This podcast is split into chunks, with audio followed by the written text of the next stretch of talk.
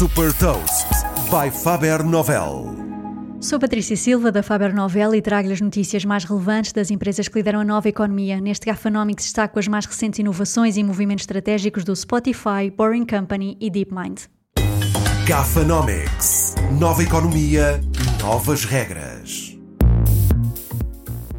O Spotify anunciou a compra da Chartable e da Podsites, duas das mais populares plataformas de análise de audiências e de publicidade em podcasts.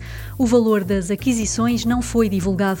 Este movimento estratégico permite amplificar a oferta de ferramentas para produtores de podcasts e anunciantes. O Spotify acredita que o mercado de publicidade em áudio digital nos Estados Unidos deverá crescer para 8 mil milhões de dólares em 2025. 3 mil milhões de dólares serão em publicidade em podcasts. A The Boring Company, uma das empresas fundada por Elon Musk, que tem como objetivo melhorar o trânsito nas cidades, submeteu um pedido para a construção de um túnel de 10 km em Miami, nos Estados Unidos. A construção tem como objetivo permitir o transporte subterrâneo de passageiros a alta velocidade.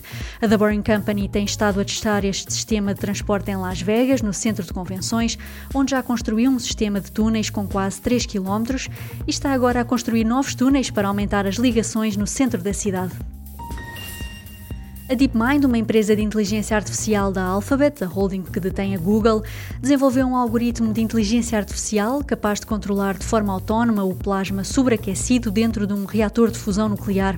Este pode ser um progresso importante para o design de futuros reatores e para acelerar o desenvolvimento de reatores de fusão nuclear. Este processo de fusão do hidrogênio é considerado uma fonte potencialmente ilimitada de produção de energia limpa. Saiba mais sobre inovação e nova economia em supertoast.pt.